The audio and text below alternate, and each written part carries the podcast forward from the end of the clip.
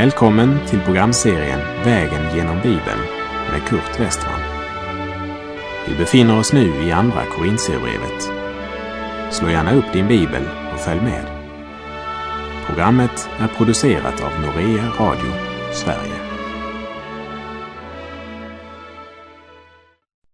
Vi avslutade förra programmet med Paulus ord om att den som berömmer sig ska berömma sig av Herren. Det är inte den som rekommenderar sig själv som består provet, utan den som Herren rekommenderar.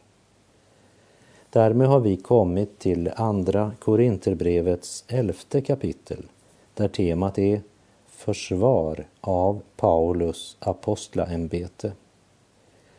Paulus förstår att han på grund av den världsliga tankegång som florerar i församlingen i Korint så är han faktiskt nu tvungen att ge sig in på något som en kristen eljest inte skall eller borde göra. Nämligen att peka på sina egna starka sidor jämfört med andra. Paulus säger också att de inte ska tro att han är en dåre därför att han talar som han nu gör. Utan han talar så därför att han har förstått att de lika gärna stod ut med dårarna som med sådana som tjänade Herren på ett sådant sätt att kraften fullkomnades i svaghet.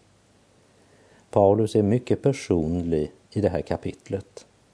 Han påminner dem om att de är förenade med den levande Kristus och han uttrycker den stora oro han har för dem.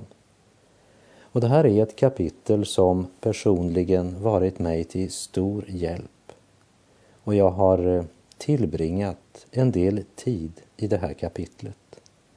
Det har verkligen något att säga mig och jag hoppas att det också har något att säga till dig idag.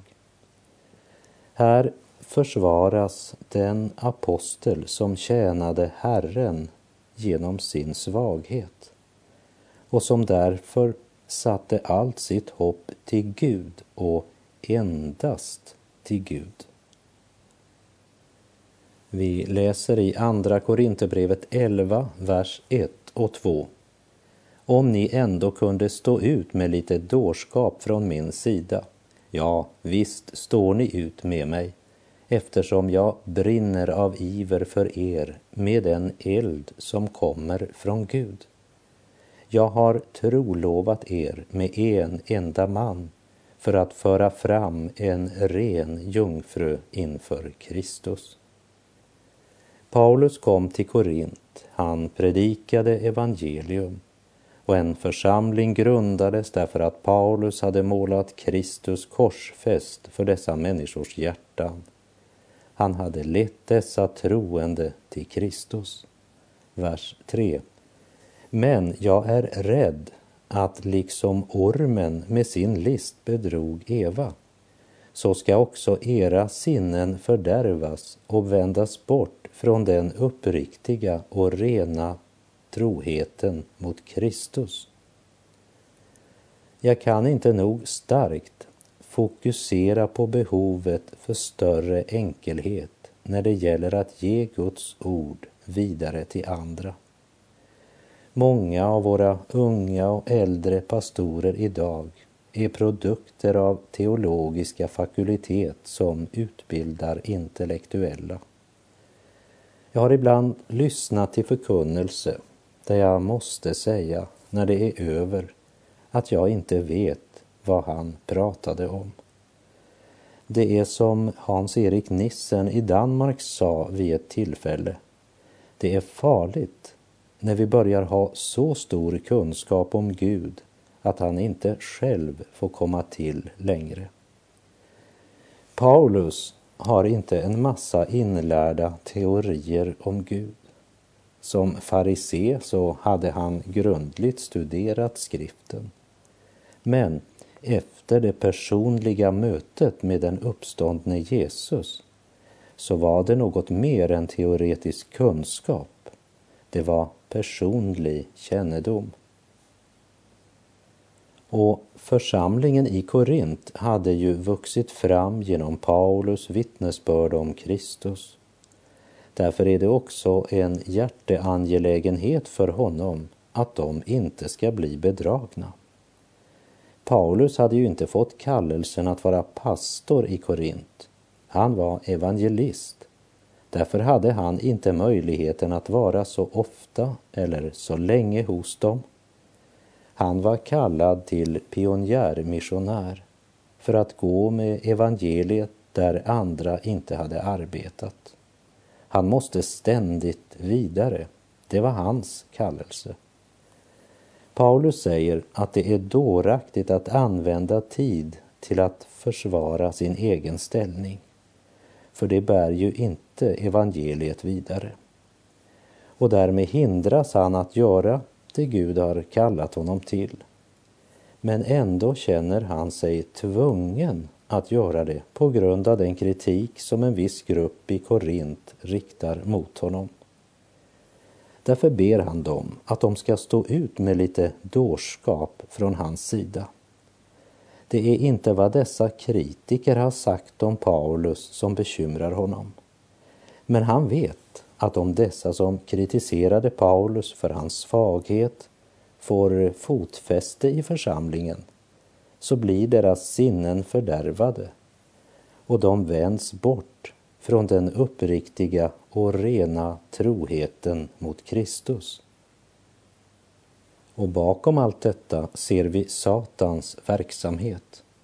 I den första tiden och långt in i vår tid har han använt och använder ännu förföljelse för att försöka stoppa evangeliets framgång. Men praktiken har visat att martyrernas blod är den kristna församlingens bästa och mest fruktbärande säd. Och eftersom förföljelsen inte kunde stoppa evangeliets växt så använde Satan en annan taktik i många delar av världen. Han gick med i kyrkan. Han började motarbeta församlingen från insidan, så som han gör än idag.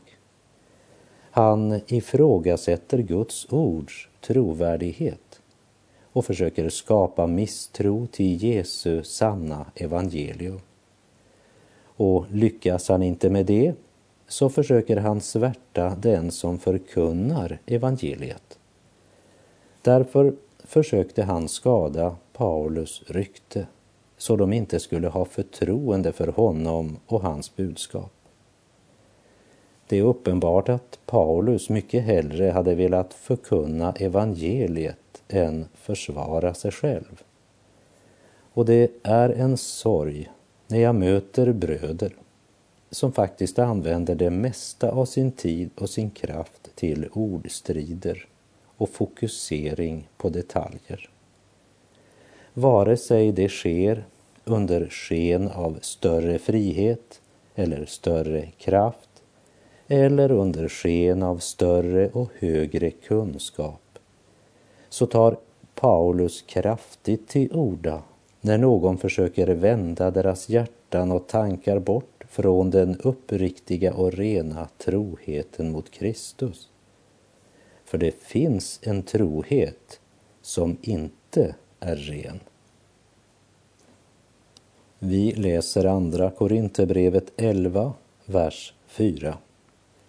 Ty om någon kommer till er och predikar en annan Jesus än den vi har predikat, eller om ni tar emot en främmande ande eller ett främmande evangelium som ni tidigare inte tagit emot, då fördrar ni det bara allt för väl.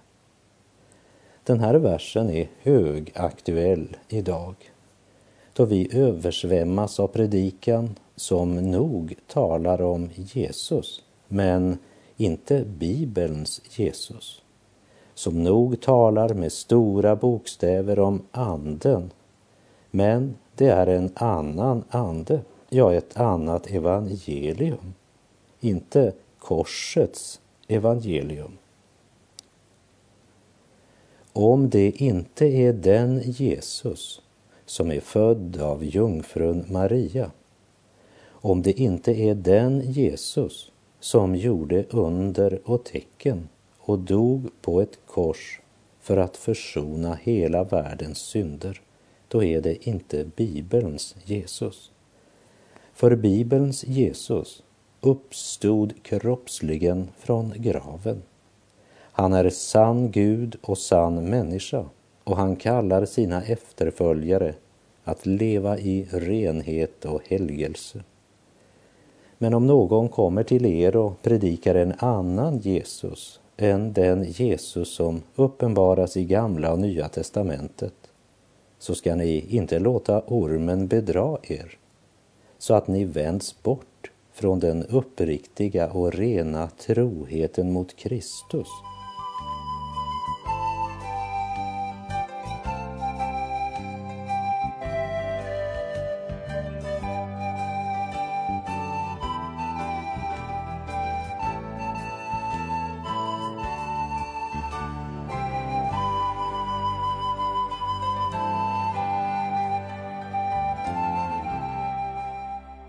Vi nu kommer till vers 5 i Andra Korinthierbrevets elfte kapitel så är det inte det övriga av Jesu apostlar Paulus talar om. Men han talar om dessa självutnämnda apostlar som aldrig hade tvekat att med kraftig stämma betona sin egen myndighet. Dessa som nog till det yttre verkade ha auktoritet och som var så duktiga på att berömma sig av sin kraft och visdom. Kötslig kraft, som i verkligheten bara var dårskap. Det är bäst att jag också serverar lite dårskap då, eftersom det verkar göra sånt intryck på er. Paulus hade Andens kraft och visdom till att tala om Jesus. Nu ser han sig tvungen att tala om sin visdom även om han vet att det är dårskap att göra det. Dessa som eh, framställde sig själva som sådana väldiga apostlar kunde inte tänka sig att kallelsen medförde fattigdom och nöd. Nej, ekonomiska svårigheter var ingenting för dessa väldiga.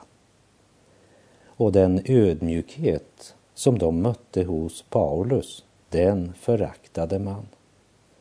För det ödmjuka sätt på vilket han uppträtt i Korint hade av dessa väldiga uppfattats som svaghet. Och svaghet, det föraktade man. De predikade nog aldrig över Kristusprofetian i Jesaja 53.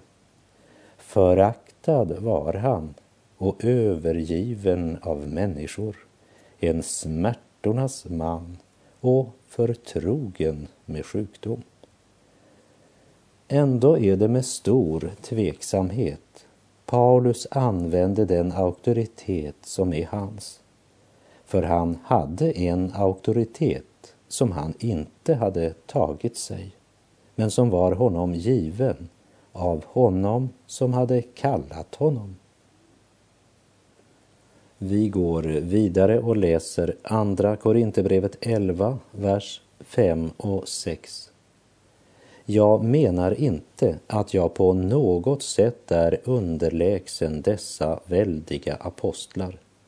Även om jag inte är någon vältalare saknar jag inte kunskap.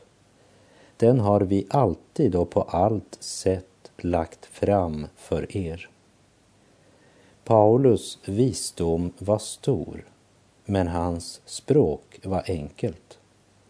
Han kände Gud och han kände sin samtid och levde mitt i livets hårda verklighet.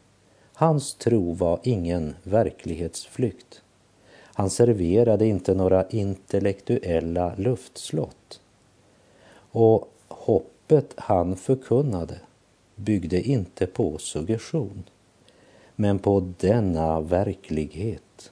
Kristus är död för våra synder och i honom kan förlorade syndare få förlåtelse frid och evigt liv. Han vittnade om det han själv hade erfarit i sitt liv. Det var inte andrahandsinformation. Och allt byggde på skriftens vittnesbörd om Messias. Men nu finns det de som ifrågasätter honom som apostel. För han var inte vältalig. Och så var han en helt vanlig person som arbetade med sina händer, en tältmakare. Vi läser verserna 7 till och med 11. Eller var det en synd jag begick när jag ödmjukade mig för att ni skulle få upphöjas och predikade Guds evangelium för er utan ersättning? Andra församlingar plundrade jag genom att ta emot lön för att kunna tjäna er. Och när jag var hos er och saknade något låg jag ingen till last. Ty bröderna som kom från Makedonien försåg mig med vad jag behövde. På allt sätt aktade jag mig för att vara en börda för er och det vill jag fortsätta med. Lika säkert som Kristi sanning finns i mig skall man i Akajas bygder inte ta ifrån mig den berömmelsen. Varför? Därför att jag inte älskar er. Gud vet att jag gör det. Jag vill också i fortsättningen handla som jag gör, för att inte det som söker efter tillfälle att vara som vi i fråga om berömmelse ska lyckas med det. Paulus tog inte emot en enda krona från församlingen i Korint. Han sydde tält och slet för det han behövde. Och det stöd han behövde för att få nog tid till evangeliet, det hade bröderna från Makedonien försett honom med. Men församlingen i Korint hade inte gett honom något. Och så ska det förbli, sa Paulus. Han hade försörjt sig med sina händer, även om han en gång under sin tid i Korint inte hade klarat det utan led brist. Men inte då heller låg han Korintförsamlingen till last. För då fick han hjälp från bröderna i Makedonien. Och de, ja, de såg det som ett privilegium att få vara till hjälp för Paulus.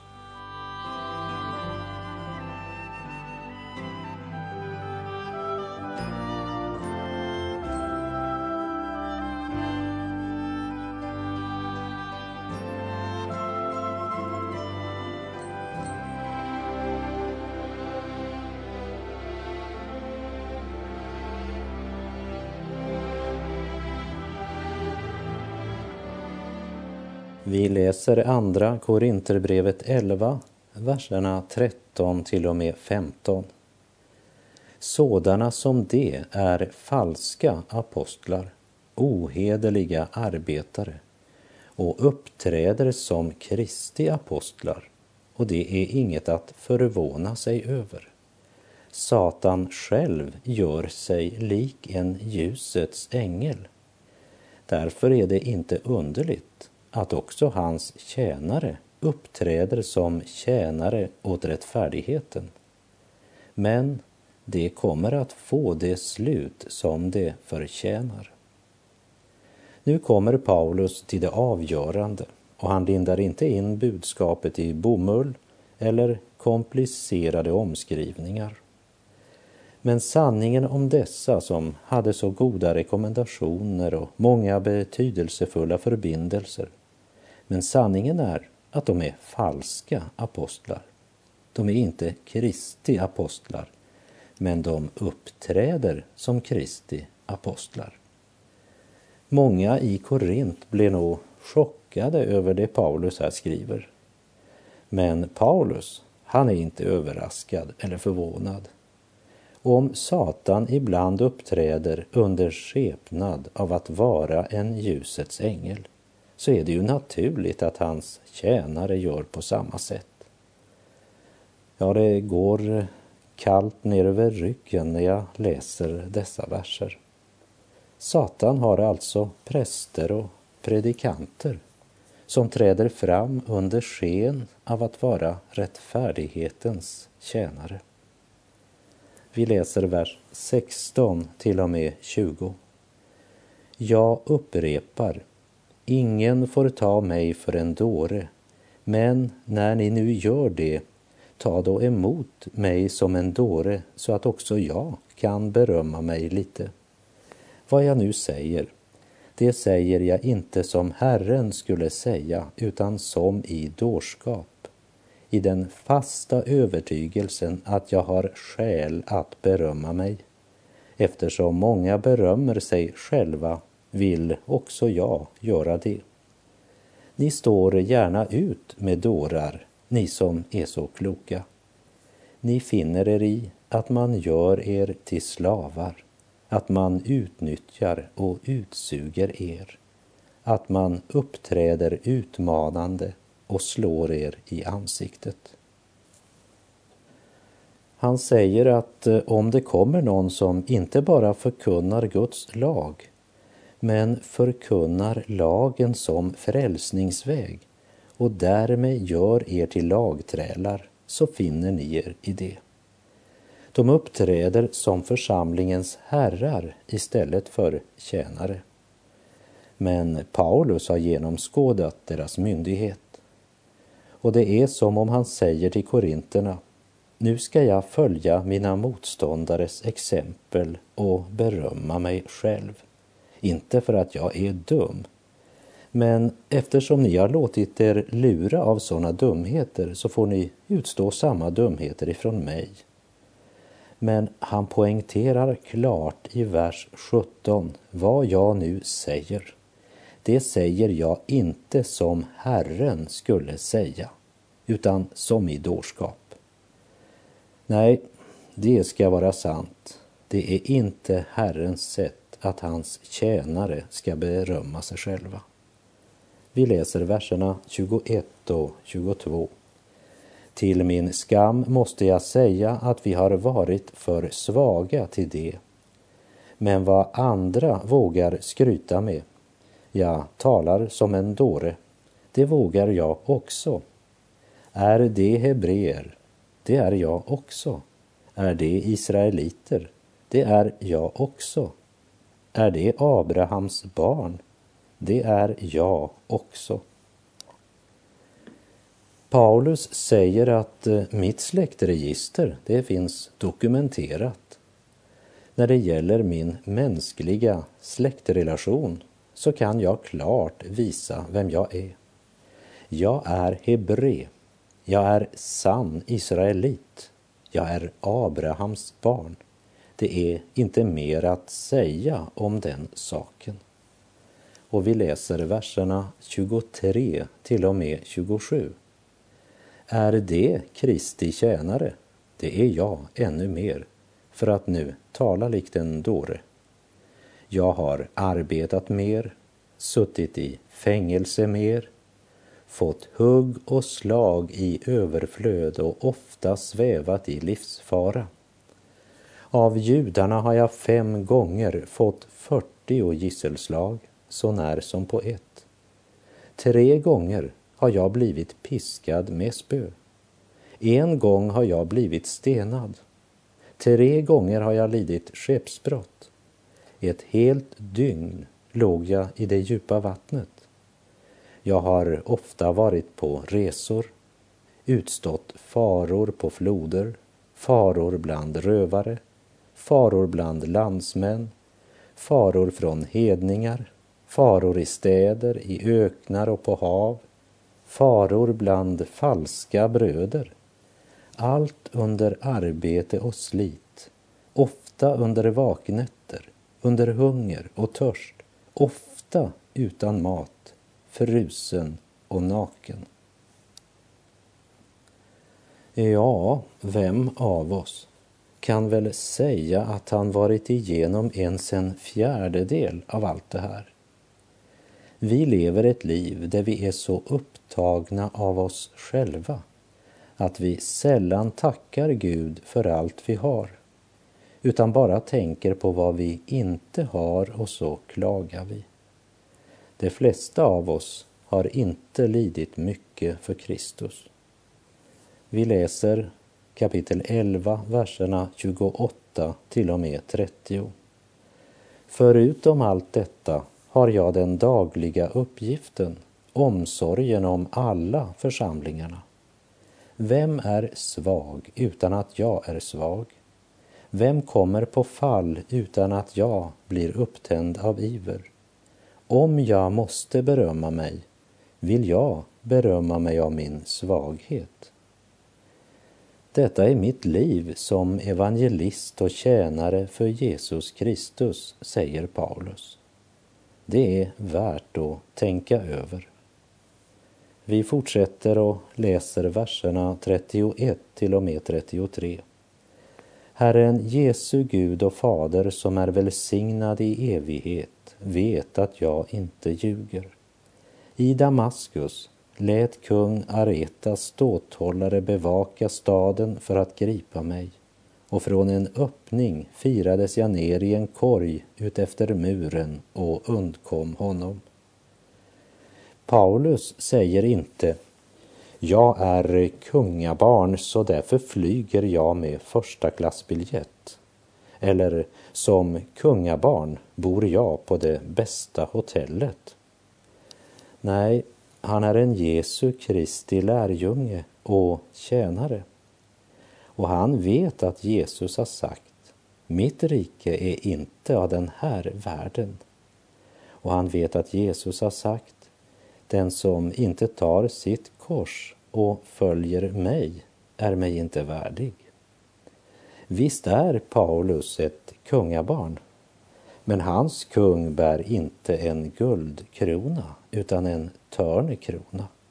Och hans kung är föraktad här i denna värld.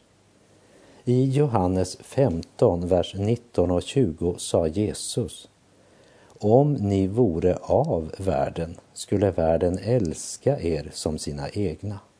Men ni är inte av världen, utan jag har utvalt er och tagit er ut ur världen. Därför hatar världen er. Det visste Paulus. Men det är det långt ifrån alla kristna bekännare idag som vet. Det är många som följer en annan Jesus. Och med det så är vår tid ute för den här gången. Och jag säger tack för att du var med mig den här biten av vår vandring, vägen genom Bibeln. På återhörande om du vill. Herren vare med dig. Låt ingenting bedra dig så att ditt hjärta vänds bort från den uppriktiga och rena troheten mot Kristus. För endast i Kristus finner du en nådig Gud.